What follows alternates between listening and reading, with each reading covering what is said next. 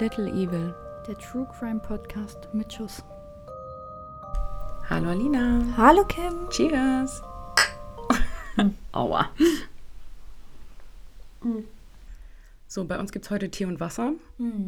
Es ist Montag. Wir sind mal wieder spät dran. Auf jeden Fall. Wir haben heute tatsächlich interessanterweise ziemlich passend zum Orange Day letzte Woche. Diese Woche das Thema Femizide. Genau. Und dieses Thema hatten wir uns ja schon ausgesucht vor zwei Monaten, drei Monaten. Wenn nicht sogar länger. Und Also, haben es richtig gut getimt, Mann. ja. Naja, wir hätten es besser timen können, indem es letzte Woche online Ja, gegangen wäre. gut, aber, aber ja, der Wille war da. der Wille war da. Also dafür, dass es ein Zufall ist, ja, das stimmt. war es echt gut, muss ich sagen. War echt gut. Ja. Ja, heute Thema Femizide. Mhm. Fand ich irgendwie echt belastend. Also, war, Ich auch. belastend. Aber irgendwie. Mhm. Ich habe auch einen ziemlich harten Fall, tatsächlich. Oh, ich, also ich finde meinen auch krass. Also Mhm. wirklich schlimm. Ähm, aber eher, also jeder Mord ist schlimm, so brauchen wir uns Mhm. nicht drüber unterhalten, aber mit der Vorgeschichte zusammen ist das irgendwie ist ein, Ja. Drama, ey, furchtbar. Ich glaube, bei uns wird es heute wieder in ganz unterschiedliche Richtungen gehen von den Fällen her. Ich bin gespannt. Aber das macht den Mix ja immer aus. ich bin heute in Griechenland. Wo bist du? Ich bin in Kanada. Okay. Mhm. Ja, es, wird, wird spannend auf jeden Fall, weil ich kann mir vorstellen, was für eine Art Fall du nimmst. Ich weiß es Und- nicht, ob du dir das vorstellen kannst, weil irgendwie ist der Fall so, so deprimierend einfach. Ja, aber Also, du wirst nicht damit rechnen, was ich für einen Fall ausgepackt habe. So. Ich bin gespannt. ja, ich steige auch heute ein. Genau. Bei mir ganz kurz vorab auch eine kleine Triggerwarnung. In meinem Fall geht es unter anderem auch um Suizid. Bei mir um sexuelle Gewalt. Gut, schön, Ja. dass wir darüber gesprochen Ja. haben. Ihr wisst es jetzt, wir schreiben es auch immer noch mal in die Shownotes. Genau. Aber wir haben es gesagt, heute nicht als Einspieler. Ja. Aber genau. Dann kommt jetzt dein Auftritt, wa? Nee, erst kommt dein Auftritt mit dem Gesetz. Ja, aber der Jingle ist schon dein Der Auftritt. Jingle ist mein Auftritt. Wir Ja. lieben den Jingle. Antje liebt den Jingle auch übrigens, meine ja. Trainerin. Also eigentlich liebt Kim den Jingle. und Antje liebt den Jingle auch. Sie hat mir neulich extra sogar noch geschrieben, weil ich meinte so, ich liebe diesen Jingle in irgendeinem Podcast und sie schreibt so, ich liebe den Jingle auch. Das hast du letzte Woche, glaube ich, sogar schon erzählt. Ach, my Jetzt bad. wisst ihr mal, äh, wie das Leben mit Kim ist. Ja, Antje hat mir auch neulich erstmal erzählt, beim Sport, ein ganz kurzer Disclaimer, ähm, vielleicht wird das einiges erklären. Wir haben so eine Übung gemacht und ich musste mich ständig bücken auch dabei und ich meinte danach immer so, oh, ich, mir wird so schwindelig die ganze Zeit beim Bücken hoch, Bücken hoch. Und dann meinte sie so, ja, ja, das ist normal, das Blut ist gerade woanders, so du ver verlierst gerade ein paar Hirnzellen. Und ich so, ernsthaft jetzt? Und sie so, ja, aber keine Sorge, die kommen wieder. Es war auch schon vorm Sport so. Das, also das Gefühl habe ich aber irgendwie nicht, dass sie wiederkommen. So, jetzt starten wir. Gut, jetzt starten wir mit dem Jingle.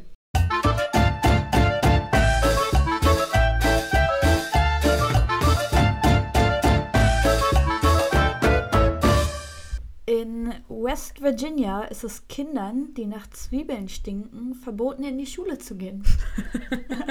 Fair enough. Also, Das ist eine Ansage. Das ist eine Ansage, ja. Also kein, kein Mettbrötchen mit Zwiebeln zum Frühstück. Nee, aber ich glaube, das ist auch eher so ein deutsches Sad. Ding tatsächlich. Ja, das kann sein. Also Ja, andere finden das definitiv. bestimmt auch komisch, dass man dann so viel Mengen rohes Fleisch isst. Ich zum Beispiel finde es auch sehr komisch. Findest du Mettbrötchen komisch? Ja, Wir können nicht mehr befreundet sein. also du weißt Oh. eh, wie hoch mein Fleischkonsum ist, äh, quasi so gut wie nicht vorhanden. Außer in meiner Lasagne. Ja, aber so, weißt du, Hackbrötchen mit Brötchen fand ich noch nie geil. Oh, was? Tja, sorry. Es tut mir leid, Fre- Freunde, wir müssen diese Folge leider jetzt beenden an der Stelle. Alina muss. Alina muss gehen. Mal sehen, ob ich ihr das verzeihen kann. So, jetzt fang an mit deinem Fall. Herr Okay, Gott, ja Alina hat's eilig, wir Ja. springen jetzt rein. Nochmal kurz vorab, ich habe sehr viele französische Namen in meinem Fall. Wenn ich was falsch ausspreche, bitte don't kill me. Jetzt starten wir. Marc Lepine wurde als Gamil Rodrigue Lias Gabi am 26. Oktober 1964 in Montreal, Kanada geboren. Zu seiner Mutter hatte er eigentlich ein ganz gutes Verhältnis, doch der Vater tyrannisiert die Familie täglich. Nicht nur schlug er seine Frau und die Kinder, er weigerte sich strikt, seinen Kindern Zärtlichkeit und Zuneigung zu zeigen, aus Angst, er würde sie damit verwöhnen. Im Jahr 1970 entschied sich Marks Mutter schließlich, ihren Ehemann zu verlassen und reichte die Scheidung ein. Vor Gericht wird sie dazu sagen, dass ihr Mann eine absolute Verachtung gegen Frauen hegen würde und sein Weltbild völlig verschoben sei. Ihr Mann sei nämlich der Meinung, Frauen seien dazu da, ihren Männern zu dienen. Nur kurz nach der Scheidung bricht der Vater auch den Kontakt zu den Kindern ab. Marc Lepin nimmt dann mit 14 Jahren den Namen Marc Lepin an. Also Lepin mhm. ist der Mädchenname der Mutter und er nimmt noch den Namen Marc an, weil er als Teenager für den Namen gehänselt wird. Als Teenager war Marc verschlossen und hatte Probleme damit, Gefühle zu zeigen. Er hatte ein geringes Selbstwertgefühl und litt an chronischer Akne. In der Schule wurde er wegen seines ausländischen Namens Gabi gehänselt, also Garbi, und zu Hause stichelte ihn seine jüngere Schwester Nadja wegen seiner Akne und der Tatsache, dass er keine Freundin hatte. Er besaß ein Luftgewehr, mit dem er auf Tauben schoss und interessierte sich für den Zweiten Weltkrieg und Adolf Hitler. Red Flags, einfach Red mhm. Flags. 1987 wurde er wegen aggressiven und respektlosen Verhaltens aus, aus seinem Nebenjob entlassen. Seine Freunde beschrieben ihn als unberechenbar und bei Provokation zu Wutanfällen neigend. Trotzdem wollte Mark unbedingt eine Freundin, fühlte sich aber eigentlich ziemlich unwohl in der Anwesenheit von Frauen. Er neigte dazu, Frauen herumzukommandieren und sich insgesamt sehr unangenehm zu verhalten. Er sprach mit Männern über seine Abneigung, über Feministinnen, Karrierefrauen und Frauen in traditionell männlichen Berufen und er war der Ansicht, dass Frauen zu Hause bleiben und sich um ihre Familien kümmern sollten. Also ganz mhm. der Vater. Ne? Im September 1981, im Alter von 17 Jahren, bewarb sich Lepin bei den kanadischen Streitkräften, wurde allerdings für untauglich befunden. Man weiß nicht genau, warum, also durch welchen Test er jetzt gerasselt ist. Mhm. Das ist immer eine sportliche Prüfung und eine psychologische. Ja. 1982 begann er dann eine voruniversitäre Ausbildung in Grundlagenwissenschaft an einem College, um es mal kurz in, einzuenglischen. Nach einem Jahr wechselte er dann aber zu einem dreijährigen Programm in Elektrotechnik. Er brach auch diese Ausbildung in seinem letzten Semester ohne Angabe von Gründen ab. Im Jahr 1986 bewarb er sich dann an der École Polytechnique de Montreal, um ein Ingenieurstudium aufzunehmen, aber für die Aufnahme fehlten ihm noch zwei Kurse. Also so ein bisschen wie in, in Deutschland diese Punkte, mhm. die man an Universitäten kriegt, diese Credits. Einen davon absolvierte er dann noch im Winter 1989. Den zweiten wird er nicht mehr abschließen. 6. Dezember 1989, kurz nach 16 Uhr, Universität Montreal, Fachschule Maschinenbau. Marc Lepin betritt das Gebäude, er ist bewaffnet mit einem Jagdmesser und einem Selbstladegewehr Ruger Mini 14. Er setzt sich ins Studentensekretariat und wartet dort eine Zeit lang. Vermutlich überlegt er. Gegen 17.10 Uhr geht er ins Obergeschoss und betritt einen Hörsaal, in welchem gerade eine Vorlesung mit etwa 16 Studentinnen stattfindet. Er forderte die anwesenden Frauen und Männer auf, sich in verschiedenen Ecken des Raumes aufzustellen. Diese hielten das zunächst für einen Witz und rührten sich nicht bis Mark seiner Aussage durch einen Schuss in die Decke Nachdruck verlieh. Die Studenten sprangen auf und teilten sich dann nach den Geschlechtern auf. Etwa 50 Männer stellten sich in die eine Ecke, die neun anwesenden Frauen in die andere. Die Männer durften den Raum verlassen. Die Frauen fragte er, Wisst ihr, wieso ihr hier seid? Eine Studentin antwortete, Nein. Nun, ich kämpfe gegen den Feminismus. Die Studentin versicherte ihm, dass sie keine Feministinnen seien, doch Mark wollte das nicht hören. Ihr seid alle ein Haufen Feministinnen. Ich hasse Feministinnen. Dann beginnt er zu schießen. Von links nach rechts auf die neun Frauen, die sich aufgestellt hatten. Sechs von ihnen tötete er dabei, drei wurden teils schwer verletzt. Er verließ den Hörsaal im Obergeschoss der Universität und schrie im Gang, ich will die Frauen.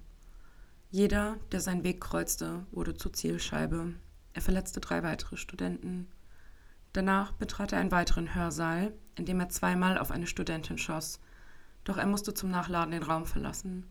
Als er zurückkehrte, hatten die Studenten bereits die Tür verriegelt. Drei Versuche, die Tür durch Schüsse zu öffnen, schlugen fehl, und so ging er weiter. Im Gang schoss er weit weiterhin auf Personen, die ihm vor die Füße liefen, bis er im Finanzbüro ankam, wo sich gerade eine Mitarbeiterin befand. Auch sie wurde von ihm durch Schüsse getötet. Er ging dann in die Cafeteria. Die dort rund anwesenden 100 Menschen hatten von dem Attentat noch keine Ahnung. Als Mark anfing zu schießen, brach Panik aus und die Studentinnen flohen in alle Richtungen. Er konnte trotz des Durcheinanders eine Frau töten und eine weitere Studentin verletzen. Danach betrat er einen Lagerbereich, der an der Küche angrenzte. Dort hatten sich zwei Studentinnen versteckt. Auch sie tötete er durch mehrere Schüsse. Im Anschluss nahm Mark Lepin den Aufzug ins zweite OG, wo er im Flur auf zwei weitere Studentinnen schoss und diese verletzte. Er suchte anschließend einen weiteren Hörsaal auf, in welchem gerade drei Studenten eine Präsentation hielten, also Männer. Er schickte sie weg und schoss auf eine Studentin, ihr Name war Maurice Leclerc, und auf die Studierenden in den ersten Reihen des Hörsaals. Er tötete dabei auch zwei Studentinnen, die versuchten zu fliehen. Maurice, die schwer verletzt, aber noch am Leben war, schrie um Hilfe.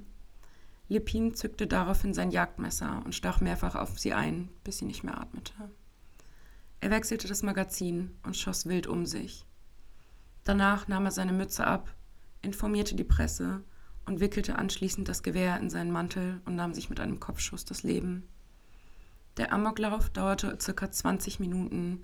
Mark Lepin tötete 14 Frauen, davon 12 Ingenieurstudentinnen, eine Medizinstudentin und eine Universitätsmitarbeiterin. 14 andere Personen, davon vier Männer, verletzte er mit Schüssen. Nachdem die Polizei das Gebäude gesichert hatte, betrat auch Pierre Leclerc, Pressesprecher der Polizei in Montreal, die Universität und half bei der Suche nach Verletzten. Er fand dabei auch die Leiche seiner Tochter Maries. Lepin hinterließ einen dreiseitigen Abschiedsbrief, der mit dem Datum des Amoklaufs versehen war. Einige Details aus dem Brief wurden zwei Tage nach dem Amoklauf von der Polizei veröffentlicht. Der ganze Brief wurde aber nicht offengelegt. Mhm. Etwa ein Jahr nach dem Massaker wurde Lepins Brief allerdings den Medien zugespielt und von diesen veröffentlicht. Darin schrieb er, er sei vollkommen rational, sein Amoklauf habe politische Motive und Feministinnen hätten sein Leben ruiniert. Er beschrieb seine Gründe für den Amoklauf, darunter auch sein Hass auf Feministinnen dafür, dass sie einen sozialen Wandel anstrebten und die Privilegien von Männern an sich reißen wollten. Der Brief enthielt darüber hinaus eine Liste mit den Namen von 19 Frauen, die er für Feministinnen hielt und deshalb umbringen wollte.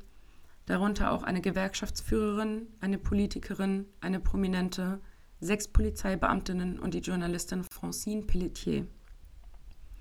Der Brief wurde, aber ohne die Liste von Namen, schließlich in der kanadischen Zeitung La Presse veröffentlicht, wo Pelletier als Kolumnistin tätig war, also selber eine Frau, die auf der Liste stand. Mhm. Darüber hinaus verlieh Lepin in dem Brief seiner Bewunderung für den Amokläufer Dennis Lortie Ausdruck, der 1984 drei Staatsbeamte umgebracht und 13 weitere verletzt hatte. Die Folgen für die Verletzten und Zeugen sind noch Jahre nach der Tat spürbar. Viele leiden noch heute an posttraumatischen Störungen. Mehrere Studenten begingen Suizid. Davon hinterließen zwei Personen Abschiedsbriefe, in denen sie den Amoklauf als Grund dafür angaben. Zu ihnen gehörte auch der Student Sato Blaze, der sich acht Monate nach dem Amoklauf erhängte. In seinem Abschiedsbrief schrieb er, dass er es nicht ertragen konnte, als Mann nichts unternommen zu haben.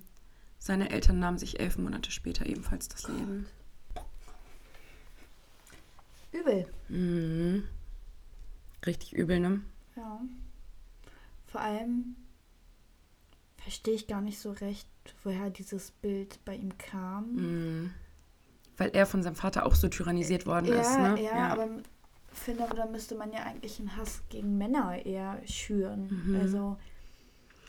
Ich glaube, das wurde später in der Pubertät einfach noch ein bisschen bestätigt, so dadurch, dass er von Frauen so abgelehnt worden ist. Ja, das kann gut sein, natürlich, mhm. aber. Und so gehänselt worden ist und so. Ja. Im Endeffekt, nichts rechtfertigt das. Definitiv nicht, das ist ja einfach nur krank. Mhm. Nichts anderes. Ja, und der Fall war tatsächlich auch so in dieser Femizid-Sache. Ich meine, so der Begriff Femizide ist ja noch relativ neu, in Anführungsstrichen. Ja. Und das war einer der ersten Fälle, die denen tatsächlich zugeordnet worden sind. Mhm. Weil er ja wirklich selber eingestanden hat. Ja. Er kämpft gegen Feminismus. Er kämpft dagegen, dass Frauen sich die Rechte von Männern klauen, klauen wollen. Ja. So, das ist halt, also Mist einfach, ne? So, das kann man ja, halt man nicht muss anders ja sagen. auch voll unterscheiden zwischen Femizid und Beziehungstat, weil Mhm. voll viele, äh, ich sag mal, stecken das so in einen Hut, Ja. was es ja aber überhaupt Ja. nicht ist. Also, Ja, auf jeden Fall, genau. Das ist halt so ein bisschen. Ich habe mich tatsächlich für diese Recherche auch erstmal selber mit Femiziden Genau, erstmal auseinandergesetzt und so, wo liegt eigentlich der Unterschied? Ja. Genau, also zwischen einem Femizid und einer Beziehungstat. Und ja, eine Beziehungstat muss ja nicht immer ausgelegt sein auf das Geschlecht der Frau. So, nee, ne? kann ja auch äh,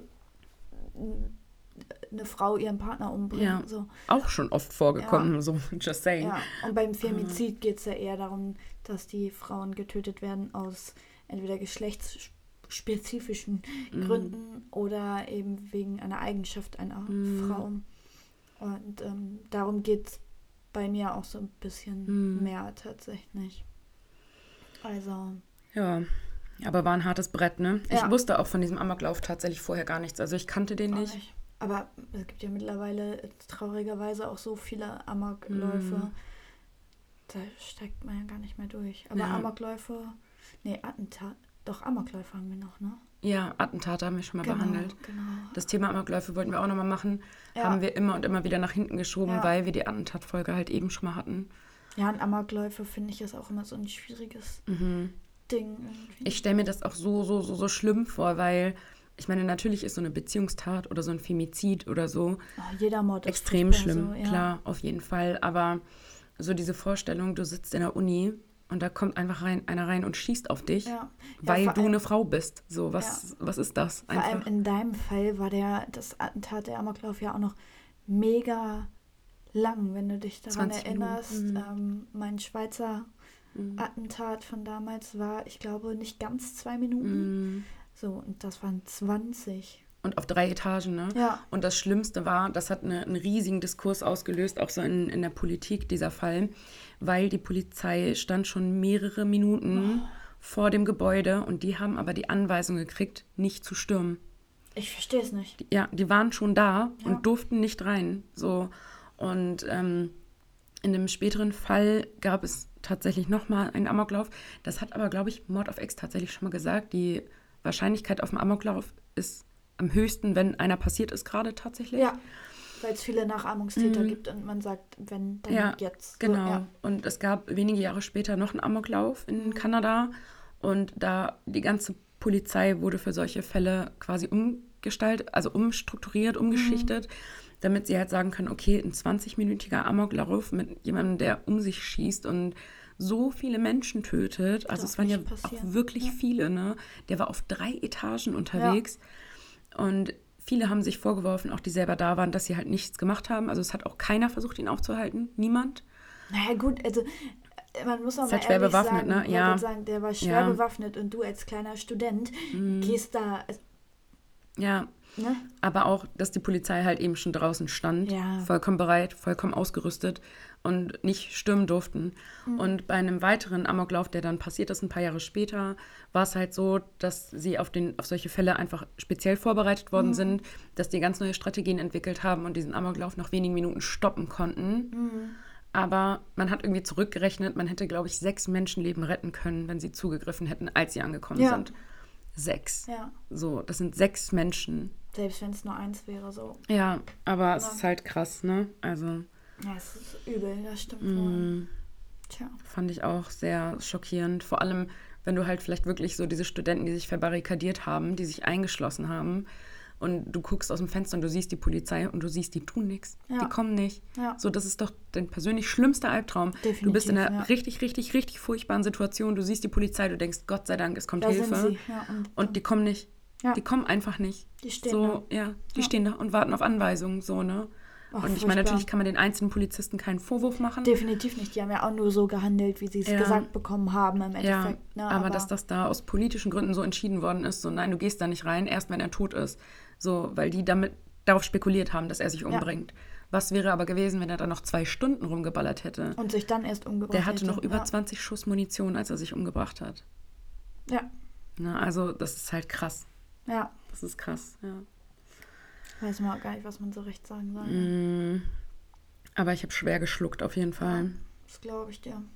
und wollte den Fall deswegen jetzt auch nicht ganz so groß ausschmücken. Deswegen ist es auch ein bisschen kürzer geworden als die letzten Male. Aber ich glaube, mit, äh, mit, mit Details muss ich hier keinen beladen. Wow. Mehr okay. Details, oder? Nein. Also, Nein. ja.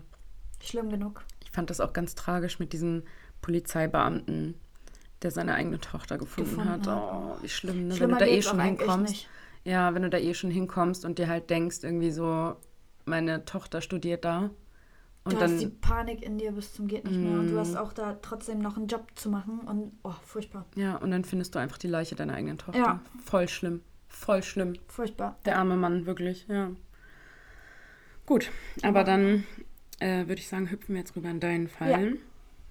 Und hören mal. Aber deiner, ist deiner anders? Groß ja, anders? definitiv. Ja, ich ja. wusste es. Voll gut. Finde ich gut, dass wir da so ein Gespür haben Ja. inzwischen, dass wir so ein bisschen wir abweichen, mal. obwohl wir dasselbe Thema haben. Ja, guck mal. Gut, dann springen wir rein. Eleni Topaludi, eine Studentin aus Rhodos, befand sich in ihrem Zimmer und chattete mit ihren Freundinnen. Wir befinden uns im Jahre 2017 und Eleni war ein schlaues, wissbegieriges, hübsches und junges Mädchen. Sie selber studierte dort auch an der Universität, also in Rhodos, auf Rhodos. Aufruf, ja. Sie wollte immer besser werden. Sie lernte stets Englisch und sogar Arabisch. Ihr Vater war nämlich eine Zeit lang Lehrer in Jordanien. Daher logischerweise auch das Arabisch. Mhm. Und ihr Vater konnte ihr das ganz gut beibringen. Und sie wollte es halt auch einfach lernen. Die im Jahre 1997 geborene Eleni saß da also auf ihrem Bett und schrieb mit ihren Freundinnen. Kurze Zeit später befand sie sich im Nachtleben von Rhodos. Schnell lernten die Mädchen drei Männer kennen. Also es waren zwei Mädchen, Mhm. sie und ihre Freundin. Sie verbrachten den Abend gemeinsam. Die Jungs im Alter von 17, 20 und 21 boten den beiden Mädels an, sie nach Hause zu fahren. Zunächst wurde Elenis Freundin nach Hause gebracht. Anschließend sollte Eleni heimgefahren werden. Doch sie beschlossen, mit Eleni zur Wohnung von einem der Jungen zu fahren. Ob sie das überhaupt wollte, ist ungewiss. Die drei netten Jungs sollten sich angekommen in der Wohnung in wahre Monster verwandeln. Die Kälte in ihren Augen war unübersehbar. Zu dritt vergewaltigten sie Eleni und nahmen alles auf. Eleni wurden vorher Beruhigungsmittel verabreicht. Sie hatte also nicht einmal die Chance, sich zu wehren. Und jetzt weiß man aber auch nicht, ob sie ihr das schon ins Getränk getan haben oder nicht. Aus Scham und voller Angst erzählt Eleni ihrer Familie zunächst nichts von dem Verbrechen. Lediglich ihre beste Freundin wusste Bescheid, konnte Eleni aber leider auch nicht dazu bringen, zur Polizei zu gehen. Eleni wusste nicht, wie sie mit dem Kummer umgehen soll. Aus Verzweiflung und Selbsthass schnitt sie sich die Haare ab. Offensichtlich eine Identitätskrise. Und ich denke, das kann Jeder jeder nachvollziehen. nachvollziehen, genau. Also man geht davon aus, dass sie sich die Haare abgeschnitten hat, um sich eine neue Identität zu kreieren. Nach der grausamen Tat wurden die Videos von den drei Peinigern geleakt. Sie blackmailten Eleni die Videos und wollten sie zu weiteren sexuellen Handlungen zwingen. Später kam dann auch noch raus, dass diese drei Jungs Teil so einer Underground-Gruppe waren, die im Darknet auf Mhm. Foren verschiedene Videos hochladen und sich auch angucken und Danke daran für nichts. aufgeilen und so Mhm. weiter und so fort. Nachdem sich Eleni immer mehr Freunden anvertraut, schleppen diese sie zur Polizei, um die Taten anzuzeigen. Doch die Polizei entgegnete nur, dass es jetzt zu spät sei für eine Anzeige. Sie sagten, dass man solche Taten binnen einer Woche melden müsste, da man sonst nichts mehr tun kann. Das Trauma von Eleni wächst und wächst. Nicht nur die, nicht nur die generelle Scham, sondern auch noch die Wut und die Hilflosigkeit nehmen immer mehr Platz in ihr ein. Eleni lebt in einer winzig kleinen Stadt auf Rhodos. Und was das bedeutete, könnt ihr euch vielleicht vorstellen. Immer wieder musste sie ihre Peiniger sehen. Immer wieder wird sie mit dem verhängnisvollen Abend konfrontiert. Gefühlt die ganze Stadt wusste Bescheid und jeder beäugte sie.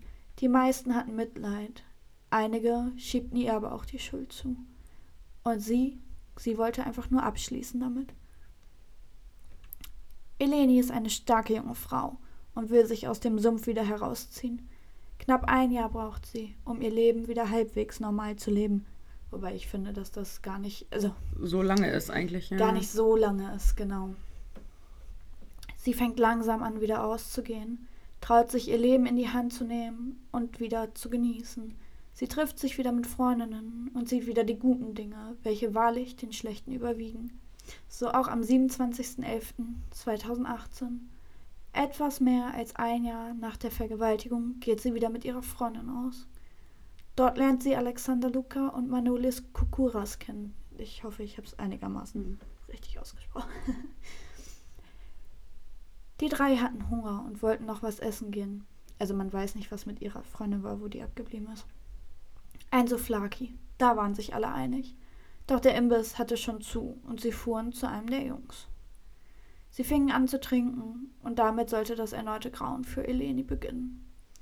Sie belästigten Eleni sexuell, zogen sich Kondome über und versuchten Eleni zu attackieren. Sie wehrte sich und versuchte die beiden von sich fernzuhalten. Doch umso mehr sich Eleni wehrt, umso aggressiver werden Alexander und Manolis. So etwas wollten sie sich ganz sicher nicht bieten lassen. Schließlich wollten sie ja nur mit ihr schlafen. Und sie ist eine Frau. Sie hat das also mit ihnen zu tun. Einer der beiden griff im Rausch der rasenden Wut zu einem Bügeleisen und haute ihr damit auf den Kopf. Ihr Ohr platzte auf und ihr Schädel spaltete sich. Wer genau der beiden zuschlug, weiß man bis heute nicht. Elenis Blut spritzt überall hin, an die Decke, ins Badezimmer, auf die Möbel und auf den Fußboden. Manolis DNA später auf Eleni an den Möbeln und Türen feststellbar. Ihre Verletzungen wären wahrscheinlich trotz Behandlung tödlich gewesen, sagt ein Rechtsmediziner später. Allerdings war sie während des Geschehens bei vollem Bewusstsein. Sie bettelte um ihr Leben, wollte ins Krankenhaus gebracht werden.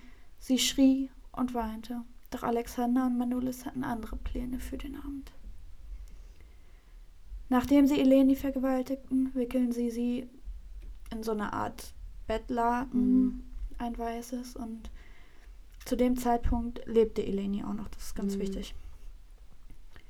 Sie brachten sie also in diesem Tuch eingewickelt zum Auto. Anschließend fuhren sie los. Eleni, welche Hoffnung hatte, dass sie ins Krankenhaus gebracht wird, hatte noch acht Minuten. Acht Minuten Autofahrt, bis die beiden über ihr Leben entschieden. Angekommen merkte sie schnell, dass sie sich nicht vor einem Krankenhaus befanden, sondern in Linders.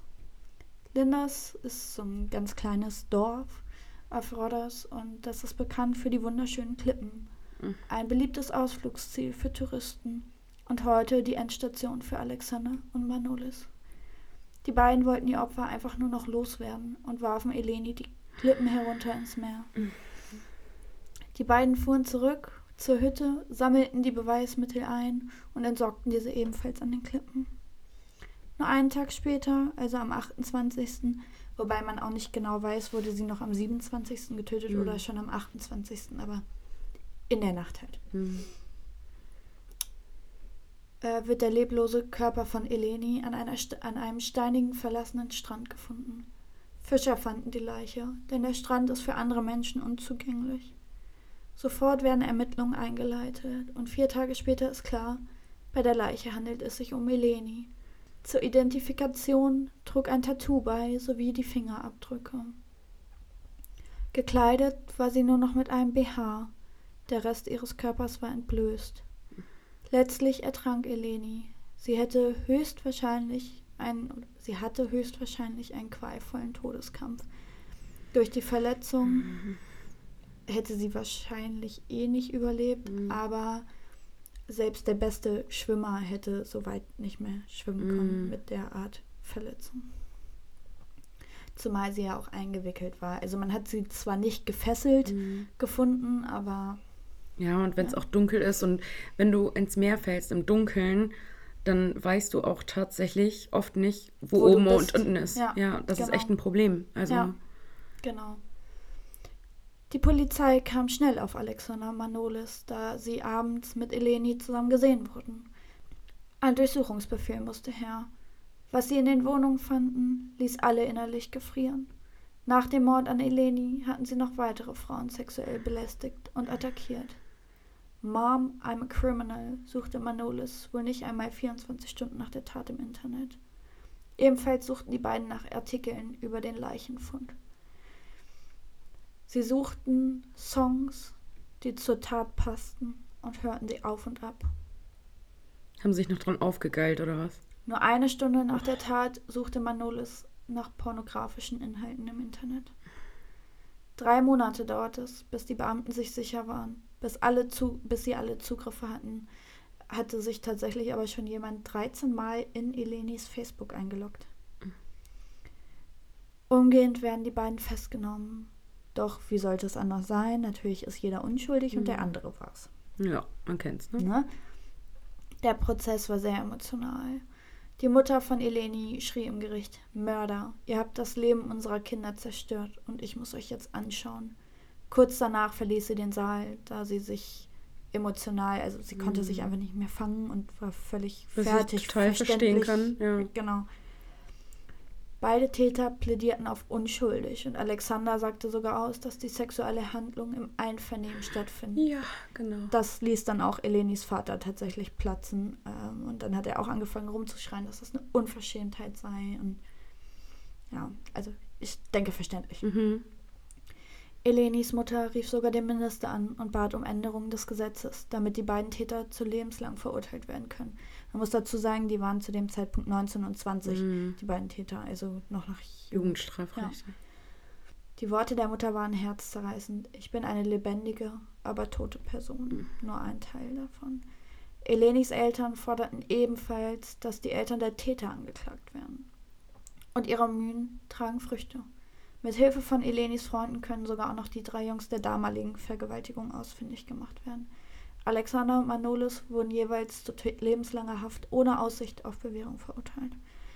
Und sie wollte, dass auch die Eltern verknackt mhm. werden, weil zumindest von einem der beiden der Vater ein relativ hoher Politiker mhm. auf Rhodos war und der vorherige Taten von seinem Sohn schon immer gedeckt hat oh. und somit eine Mitschuld trägt. Ja, voll. So, darum ging es grob. Ja. Oh, ist das übel. Mir ist ganz schlecht geworden bei dem Fall, muss ich sagen. Ja. Weil es mich auch so, so wütend macht. Ja. Also erstmal so an, an alle, die vielleicht Erfahrung haben mit sexueller Gewalt lasst euch nicht wegschicken bei der Polizei. Ja, vor allem so, die Aussage, man muss das nach einer nein, Woche genau. anzeigen. Genau, nein, Was? musst du nicht. Du kannst es auch nach sechs Jahren noch anzeigen, wenn du das willst. So. Ja, vor allem aber natürlich ist klar, dass umso länger du wartest, umso man kann keine Spuren mehr sichern. die Chance. Ja, ja, aber ja, natürlich. Was? Aber wenn du das Gefühl hast, es hilft dir und es befreit dich so, dann mach es. Ja. Lass dich da nicht wegschicken. Und wenn ein Beamter sagt, so nein, ich nehme das nicht auf, dann geh zur nächsten Polizeidienststelle. Ja. So, Oder mach einen Aufstand vor Ort. Oder mach einen Aufstand vor Ort, genau. Aber das, also erstmal diese arme, arme, arme Frau, ja. dass die das einfach irgendwie zweimal in kürzester oh, ja. Zeit erleben muss. Vor allem dann erholt sie sich gerade mm. vom ersten Mal, geht das erste Mal wieder richtig ja. aus und. Oh. Ja, voll. Also schlimm. Einfach schlimm. Wie viel Pech kann man haben im Leben? Weil das ist ja halt wirklich nur Pech. Ne? Ja. Ich meine, wenn die dann, also so Leute, bitte geht niemals mit fremden Männern aus dem Club mit, so, ne? Please, also, don't. Nein don't. So, Definitiv nicht. Ich habe das auch noch nie gemacht. Hm. Du schon? Das ist nee, so ein bisschen so, nee, wenn du nein, sagst, nein, nein, hm, zu wem Fremdes bin ich noch nee, nie mitgegangen. Nee, also es war dann halt öfter mal so, dass wenn eh Freunde mit waren, haben wir gesagt, okay, wir gehen dann nach dem Feiern noch damit hin und schlafen dann alle da, weil man muss ja immer dazu hm. sagen, ich habe auf dem Dorf gewohnt irgendwann von. Man kennt sich da ja aber auch. Ja, ne? man kennt also, sich in dem Fall auch, genau. Ja. Aber ja, finde ich, find ich ganz schlimm. Ja. Ganz, ganz schlimm. Ja, ihre Eltern haben dann auch irgendwie noch ausgesagt, dass sie sich halt teilweise auch die Schuld mitgeben, weil sie anscheinend Eleni nicht richtig diese Vorsicht beigebracht haben Nein. und das Misstrauen. Nein. Na, also das haben ja. die Eltern so Nein. gesagt. Aber ja, aber die Eleni kann nichts dafür und auch die Eltern können nee. nichts dafür. Ja, erstens das und zweitens, wenn sie ja schon unter Betäubungsmittel eventuell ähm, im, im Club mhm. war. Na, wie gesagt, das weiß man nicht, wann ja. ihr die zugefügt wurden, wann ihr die eingeflößt Freundin, die schon mal was im Glas hatte. Ja, es kann halt auch einfach. Es geht so schnell, passieren. es geht so schnell, ja. wirklich, Leute, es geht so, so schnell. Und ähm, seitdem, meine andere Freundin ähm, hatte aber zum Glück das Glück, dass ihr schlecht geworden ist und sie mhm. sich sofort, nahezu sofort übergeben musste. Und danach war die halt fix und fertig und müde, Ja. aber ist halt ins Bett gegangen, dann ist nach Hause gefahren, oder hat sich nach Hause bringen lassen, Ja. zum Glück. Ähm, hat sich ins Bett gelegt, hat geschlafen, so hat die ganze Nacht gebrochen, wie eine Verrückte. So, und dann ging's aber wieder, ne? So. Ja, aber es kann halt auch böse ausgehen. Ja. ne? Deswegen, Leute, wenn, also so gerade Mädels oder auch Jungs, wobei wir haben irgendwie 86 Prozent unserer Hörerinnen sind Frauen. ja, trotzdem. So, aber wenn ihr, daran. genau, ja. wenn ihr ausgeht, so bleibt nie alleine, geht nie alleine mit irgendwem mit. So bei bleibt jedem bei euren Geschlecht Freunden. gibt es Arschlöcher. Genau. So fest, ja. Und vor allem passt auf eure Gläser auf. ja. Passt einfach auf eure Gläser auf. Mir ist das nie wieder passiert. Ich bin echt, wenn ich im, im Club bin und ich habe ein offenes Glas, ich habe immer die Hand da drüber. ja, Oder bei einer Bierflasche den, den Daumen, Daumen drauf. oben drauf, Mhm, ja. Weil genau. nur festhalten immer, die sind so geschickt, Ja. die Das, Arschlöcher. ja, das geht so schnell, ja. wirklich. Das kriegt man gar nicht mit. Ja. So, manchmal wirst du auch angerempelt, drehst dich nach links um und von rechts kippt dir einer was rein. Das ist furchtbar. Es gibt aber auch tatsächlich so, ähm, so Silikondinger, Ja, du wiederverwendbare. überziehen. Ja. Richtig cool. Finde ich auch cool. Da Ja. hast du dann nur so ein kleines Loch für Strohhalm. Strohhalm. Ja. Mhm, Finde ich genau. auch richtig cool. Ja, das finde ich richtig cool. Also so meine Clubbing-Zeit ist vorbei. Ja, klar. I guess. So Corona, dann Corona sowieso. Aber ich habe auch schon mal gesagt, wenn ich irgendwie nochmal irgendwie in so eine Phase komme, in der ich regelmäßig ausgehen will, so ich besorge ich gerade mir sagen, sowas. nach dem nächsten Heartbreak, aber dazu bräuchten wir erstmal wen, der das heartbreaken kann. Ah, ja, es war, es war. Autsch. Ja, Ja, ah, aber auf jeden Fall seid da immer schön vorsichtig und definitiv. wie gesagt, an sowas ist, ist niemand schuld. Also so, äh, zumindest weder Nur Opfer die noch die, genau, weder Opfer noch die Familien.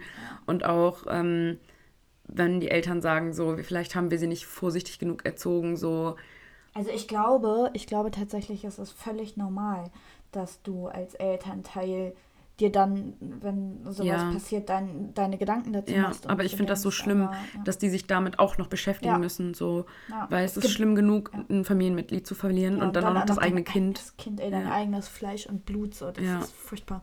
Also wirklich, das muss das Schlimmste sein, was einem passieren kann. Glaube ich auch. So, und ähm, von daher,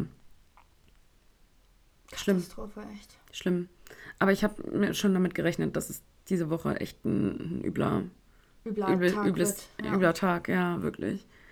ja. Das wird ähm, vielleicht wieder besser dann nächste Woche. Weißt du aus dem Kopf, was wir haben? Nee, aber können wir ja gucken. Na, So gut sind wir immer vorbereitet. Aber viel besser wird es nicht, nein, in den nächsten Wochen. Oh, nee, vor allem nächste Woche nicht. Hui, Ja. hui, Ja, ja. hui. Das, ähm, ja. Ja. Ja. Was gab's sonst noch? Ich hatte ein True Crime Erlebnis in Hannover, habe ich dir ja direkt erzählt. Ich habe ein Leben Oh ja. gerettet quasi. Alina hat Also Zivilcourage gezeigt. Vielleicht habe ich ein Leben Aber gerettet, trotzdem man gut. weiß es nicht. Passt auch voll gut ins Thema tatsächlich. Tatsächlich, ja. Also ich kam morgens, ähm, ausnahmsweise bin Es war ich mal- wirklich früh morgens. Ja. Ich habe diese Sprachnachricht gekriegt, dachte viel zu früh für drei Minuten Sprachnachricht. Ja, ja, vor allem, ich gehe ja sonst immer zum Nordstadtbahnhof und ich Mhm. bin ausnahmsweise mal zum Hauptbahnhof gefahren, weil ich irgendwie super verklatscht war und einfach super müde, wie, Wie es immer halt um die manchmal Zeit. So ist, so. Also bin ich zum Hauptbahnhof gefahren und für jeden, der sich in Hannover nicht auskennt, du steigst aus der U-Bahn aus, fährst eine Etage hoch, da hast du so die erste Verkaufsebene und noch Hm. Und das ist ein- schon Untergeschoss eigentlich. Genau, und noch eine hoch, dann bist du auf der normalen Verkaufsebene und wo es dann auch äh, ab zu den Gleisen geht. So, und ich kam die erste Rolltreppe hoch und sehe schon, dass so ein Mann da irgendwie so eine Frau, ich sag jetzt mal, aufhält und sie ist schon so, nein, ich will das nicht und lassen Sie mich vorbei und überhaupt. Und fing da schon voll an rumzubrüllen und einfach, jeder ist vorbeigegangen. So. Das ist schlimm. Und das war auch, also, Vorurteile, here I come. Äh, ich würde sagen, dass das so ein Raschplatz-Typ war. Mm, so und, einer, ja. ähm, bei uns ist das so. Die das, Drogenszene. Ja, die Drogenszene, Problemviertel. Mm. Naja. Da hat er sie so voll festgehalten und sie meinte, wollte einfach nur durch, so sie wollte einfach nur Mhm. hoch, sie wollte auch zum Zug, so, ne? So, und dann, ich hatte, also ihr müsst euch vorstellen, ich hatte Kopfhörer drin und habe wirklich laut Musik gehört und habe sie trotzdem gehört, dass sie geschrien hat. So. Mhm. Und alle sind vorbeigegangen und ich in meinem morgendlichen Wutwahn, weil ich Oh, aufstehen den hat musste, sie wirklich, ja. Äh, bin da so hingestiefelt und habe ihn so angeschrien, jetzt lassen Sie diese Frau in Ruhe. und dann habe ich sie... Kleiner nicht- Kampfzwerg ja, Alonski. ich habe sie jetzt auch nicht ganz so sanft Mhm. zur Seite genommen und habe sie mir dann halt auch so gepackt und meinte so, komm, wir gehen jetzt. und dann wollte der uns auch tatsächlich noch hinterher. Und morgens geht immer eine Rolltreppe hoch und zwei runter. Mhm. Und Gott sei Dank war die, die hoch war, so voll, dass er hätte die andere nehmen müssen. Er hat es auch versucht, dann ist er noch fast auf die Fresse gefallen und ist dann abgezischt. Aber so jeder ist vorbeigegangen. Wie kann man da vorbeigehen? Das ist übel, ne? Und ich, also ich verstehe ja, wenn man sich traut, da nicht zwischenzugehen. Aber, Aber dann ruft die Polizei. Ja, Bundespolizei sind direkt- sechs Meter vorm Hauptbahnhof. die ist am Hauptbahnhof Mhm. und direkt unten am Raschplatz ist auch die Polizeistation. Ja, ja gut, ja, das ist ja dieses Drogen-Dingsbums, ne? Ja, ist Ich- scheißegal, ich weiß die nicht, wären auch gekommen. Ja, nee, ich weiß nicht, ob die 24-7 besetzt sind. Ich meine ja. Ja? Ich meine Okay. schon, ja. Das weiß ich Jessie, nicht genau. kannst du uns das beantworten? Jessie, kannst du uns das beantworten? Ja, bitte, do it. Ähm, auf jeden Fall Oder Kollegen. dachte ich, ich falle vom Glauben ab. Ja. Wirklich. Ja, das ist schlimm, ne? Ja. Ich weiß auch gar nicht, bis jetzt hat sich noch keiner gemeldet, weil ich habe dann auch Personalien und so mit Mhm. ihr ausgetauscht, weil ich halt meinte, so ich würde zur Polizei gehen, so wer weiß, was der mit ihr gemacht hätte. Mhm. Also, weiß der wirklich Ja. nicht. Ne? Vor allem im Hauptbahnhof hängen halt auch Überwachungskameras. Ja, Also die haben das ja mit Sicherheit aufgezeichnet. Und wenn das jetzt wirklich ein bekanntes Gesicht ist, ne, Ja. dann kennt man den auch. Und dass da Überwachungskameras hängen, weiß ich tatsächlich, weil ich mal beklaut worden bin im Hauptbahnhof. und das war richtig mies. Ich hatte so eine Winterjacke an mit so Taschen, die relativ tief sind und ganz gerade runtergehen. Und ich hatte ein neues iPhone, Oh an einen. Tag alt. Und bin da durch den Hauptbahnhof gestiefelt mit zwei Kumpels. Und ich habe damals ja noch in der Innenstadt da gewohnt. Und die habe die zum Zug gebracht, ne? Und musste ja eh da vorbei und so. Und dann habe ich mich verabschiedet und habe ihn in den Arm genommen. Und in dem Moment ist einer an mir vorbeigelaufen. So Ja. habe ich so registriert. So, und ist da so einer mehr. Uh, warum passiert mir das immer? und ähm, ja, einer ist an mir vorbeigelaufen und ich habe die Jungs verabschiedet und so. Und dann kam so ein anderer Typ auf mich zugerannt, richtig. Und ich war so, yo, was ist los? Und er so, ey, ich glaube, der hat dir gerade was aus der Tasche gezogen. So, aber voll gut, dass er das gesagt Ja. hat, weil mir wäre es halt erst zu Hause ja, aufgefallen, ja bestimmt. safe. Und dann wäre zu spät gewesen. Und ich habe so in die Jackentaschen gegriffen und dachte so, mein Handy? Hey. Ne? Dann, wie man das kennt, noch panisch die ganze Tasche durchwühlt. Und wenn man dann in Panik verfällt, findet man es sowieso nicht. Dann habe ich Ja. meine ganze Tasche im Hauptbahnhof ausgekippt Ja. und habe halt gesucht, Handy weg. Ja. So, ne? Und ich so, scheiße. Und dann bin ich zur Polizei rüber und er war halt voll korrekt und war so, ey, ich komme gleich mit und so. Äh, ich habe den gesehen, ne? weil ich habe den ja, Ja. gar nicht registriert. So. Ich habe nur gesehen, dass einer Ist relativ einer nah vorbeigegangen, vorbeigegangen ne? Und es war relativ leer. Ja, das war, war halt vielleicht nachts. Ja, aber So, vor aber- Corona war das ja noch nicht so special, dass jemand im Hauptbahnhof Ja. relativ nah vorbeigeht. So, also, Ja. Ja, und dann haben wir uns Videoaufzeichnungen angeguckt und dann hast du wirklich gesehen, wie als ich mich gerade so um meinen Freund gebeugt habe, er mir in die Jackentasche Ja. gegriffen hat und zack weg. Und ich habe es nicht gemerkt. Ja. So, ne? Das ist halt so krass. Und die haben den sogar noch gefunden. Das Handy war aber natürlich schon weg. Die machen Hm. Ja, das logisch. Vollprofis, ne? Ja. So, der steckt das dann irgendwie im Zu vom Hauptbahnhof und dann geht Das der wieder sind ja rein. Mhm. auch Banden, der wird da ein ganz kleines Licht gewesen sein. Und, Ja, ja, ja, auf jeden Fall war das Handy schon weg. Sie haben ihn wieder Mhm. gehen lassen. Dann haben sie mich gehen lassen. Und ich habe noch gesagt so, ey, aber wenn wir wissen, wer es ist und so, ich krieg doch Geld und so, ich krieg das doch erstattet, ne? Mhm. Und die halt so, Well. netter Versuch. so, ähm, ja, gehen Sie los, kaufen sich ein neues Handy. Mhm. Ich war so cool, danke. Ja, Also ähnlich hatte ich das auch mal. Ähm, ein Kumpel von mir hat in der Nordstadt gewohnt, ähm, beziehungsweise der eine wohnt da immer noch, das war eine WG. Und ich hatte von der Ausbildung aus, mussten wir immer zum Studieninstitut und hatten immer eine Woche früh und eine Woche spät. Und eine, mit der ich ähm, meine Ausbildung gemacht habe, war mit Kevin zusammen. Und äh, dann haben wir oft abends, wenn wir Spätwoche hatten, einfach noch was gemacht und haben alle da gepennt. Hier Patrick. Mhm. Ne? Und ähm, dann sind wir immer von da aus bis zum Steintor mit der Bahn und vom Steintor dann zur Uni. Mhm. Und wir saßen so am Steintor oben halt. Und es hat sich jemand, je, ne, ne, jemand neben mich gesetzt und ich hatte so eine Jeans, äh, eine, Lederjacke mit relativ kurzen Mhm. Taschen und hatte mein Handy da drin. Und man hat noch schön rausgeguckt, ne? Ja, und ich habe Mhm. gemerkt, wie er mir das Handy raus. Ich Mhm. habe es Gott sei Dank gemerkt und dann habe ich ihn so angeguckt und er guckte mich an so voller Panik. Ich sagte, verpiss dich jetzt besser. So, und dann ist er auch gegangen, aber ich habe es noch gemerkt. Ey, Alina ist halt auch so, mit der willst du dich einfach nicht anlegen, ne? Wenn wir irgendwann mal eine Fanbase haben sollten, ne? So zwei Regeln. Sprich sie nicht vor 10 Uhr morgens an, wenn du sie siehst. Ja, Und sprich sie nicht nach 23 Uhr an, wenn du sie siehst. korrekt. genau. da bin ich schlecht gelaunt. Da ist sie schlecht gelaunt, ja. Weil entweder ist sie halt noch müde Oder wieder müde. oder wieder müde oder noch schlimmere Kombi, müde und beschwipst. Wobei, damit ich eigentlich ganz lustig. Na, kommt drauf an, wie müde du bist. Ja, gut, das stimmt. Ja. Oder wie lange du schon wieder nichts gegessen hast. Hey! Du bist das Paradebeispiel für hangry. ja, ist tatsächlich so. Das ist tatsächlich so.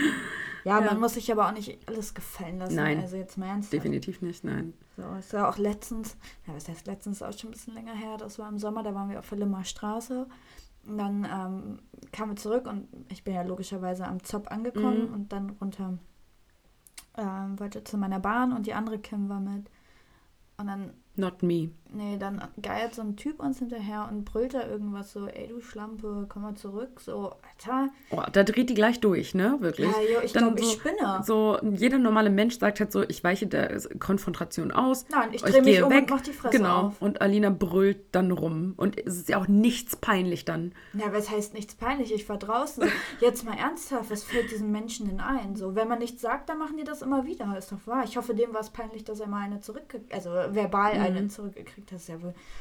Also der war bestimmt schon Mitte 50 und ich habe mich auch tatsächlich umgedreht und meinte, ob ihm das nicht peinlich ist in seinem Alter, Du hättest sagen sich müssen- so zu verhalten. Du hättest sagen müssen, Entschuldigung, ist Ihnen das nicht peinlich? Ich bin minderjährig. Ja, oder so, das wäre auch gut gewesen.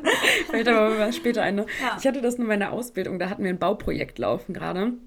Und ich sollte als Vertreterin der Firma Mhm. zu dieser Baubesprechung. Und ich glaube, das war, war das noch in der, doch, das war noch in der Ausbildung, ja. Und äh, ich bin dann da vorbeigestiefelt an dieser Baustelle, Mhm. der Klassiker, ne, der Baustellenmitarbeiter, der, ne, ich, ich kann nicht pfeifen, I'm, my bad, I'm sorry. Mhm. Ja, ja. Ähm, der mir hinterher pfiff, so, und ich drehte mich so um und habe ihn angeguckt. Und er so, na, Schnecke? Alter. Und ich so, die Schnecke hier geht jetzt zur Baubesprechung, ne? Und Und die Schnecke ist 16. nein, nicht weiter. Aber so, ich dachte halt so, die Schnecke redet jetzt erstmal mit deinem Chefkumpel, so, Ja. ne? Und dann habe ich das da halt auch tatsächlich gesteckt, ne? Und meinte so, hey, so ist cool, dass alles voll gut vorangeht und, und dass, dass der Bau planmäßig läuft, weil ein Bau läuft eigentlich nie planmäßig. Ja. Aber so wäre cool, wenn die Leute nicht Frauen auf der Straße hinterher brüllen, ne? So, es, Hoffentlich haben die erstmal eine Schulung zum Thema sexuelle Belästigung bekommen danach. Das wäre so witzig. Ich weiß nicht, was passiert ist danach. Ich hab's danach Ja, wahrscheinlich getan, aber- nichts, aber. Ähm, Aber geht gar nicht. Ich Nein, das sowas. geht gar nicht. Was nehmen die sich raus? Passiert ey? halt auch immer wieder. Ja, vor allem, es kann doch nicht so schwer sein, wenn man jemanden wirklich gut findet, ihn normal Und anzusprechen. ich So, frage mich was- auch immer dieses Hinterherbrüllen, dieses ey Schnecke, ey Puppe und so. Da denke ich mir echt immer, also sich? entweder denken jetzt alle, wir leben in einer voll asozialen Stadt, weil es ihnen noch nie passiert ist oder, oder ihr seid zu wenig draußen. Ja, Aber ähm, also das passiert ja immer wieder. Ja. Und ich denke mir immer wieder wirklich dann auch so, wie oft hat das schon funktioniert? Also jetzt mal ernsthaft so. Ey, das hab wie oft hat, gefragt. Wie oft passiert das, dass eine Frau sich umdreht und sagt, na Süßer? Jetzt komme ich mit, Alter. Ja, Geil, genau. so wurde Ja. ich noch nie angemacht. Hammer. Ja, wirklich, oder? So, äh, ja, Also- das hatte ich mal am Fahrenwälder Platz tatsächlich, als ich nach Hause gehen wollte. Und da war es schon relativ, also nicht so spät, aber schon für meine Verhältnisse spät. Und dann war da so einer mit seiner Netto-Tüte und wahrscheinlich Bier oder irgendwas drin. Und der meinte auch so, ey, Schnecke. Vorurteile incoming. komm- Ja, nee. Er meinte auch so, ey, willst du noch auf Bier mitkommen? Und ich so, ey, wie oft hat das schon geklappt? er guckte so. Obviously noch nie. glaub- Sonst hätte ich eine Freundin. Ich glaube, er war richtig verwirrt. Das war richtig lustig. Ja, sowas ist auch geil. Ich bin halt in so einem Moment halt immer nicht schlagfertig genug, ne? Ja, doch. ich muss daran arbeiten. Das, ich denke mir, dass manchmal komme ich in so. Kurs. Ja, man, manchmal komme ich in so Situationen. so, wir machen eine Special-Folge. Schlagfertigkeit 101 mit Alina. mit Br Br Bralonski. How to schlagfertig. Auto schlagfertig, genau. Und manchmal komme ich in so Situationen so und sag dann halt irgendwas dazu oder sag halt auch nichts dazu. Ja. Und im Nachgang denke ich mir so, fällt mir was richtig Cooles ein, wo ich mir denke so, oh, wäre ich da mal gleich drauf gekommen. Ich lasse mir das nicht mehr gefallen. Also ohne Scheiß. Aber das, Das muss ich sich auch keiner gefallen Das lassen. habe ich auch schon lange aufgehört. Ich glaube, ich spinne. Ey. So, jetzt sind wir von einem True Crime Podcast zum Laber Podcast geworden. Ja, ist doch auch True Ja, Crime, so. Sowas. Catfishing, nee, Catcalling, Cat, wie heißt das denn jetzt? Scheiße. Catcalling. Catcalling. Catfish ist Nein, was äh, anderes. Ach ja, das heißt ja. Es sind schon, Fakes. Schon, ja, Mhm, schon genau. kapiert, ja. Ja. Mhm. Alina trinkt nur Wasser übrigens. Ja. Oder Wodka. Who Ich war kurz verwirrt. Aber das ist ja auch im Gespräch, dass Catcalling strafbar werden soll.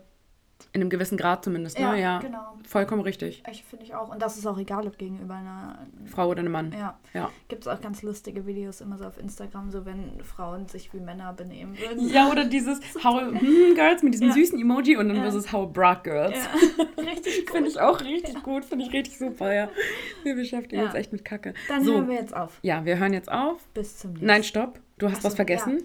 Folgt uns auf Instagram auf little.evil.podcast. Wunderbar. Immer gute Bewertungen bei Apple Podcasts schreiben. Macht's wie Muskel, Alexei. Und dann geht's weiter. Gut. So, dann Okay. bis Hören zum nächsten Mal. nächste Woche wieder. Tschüss.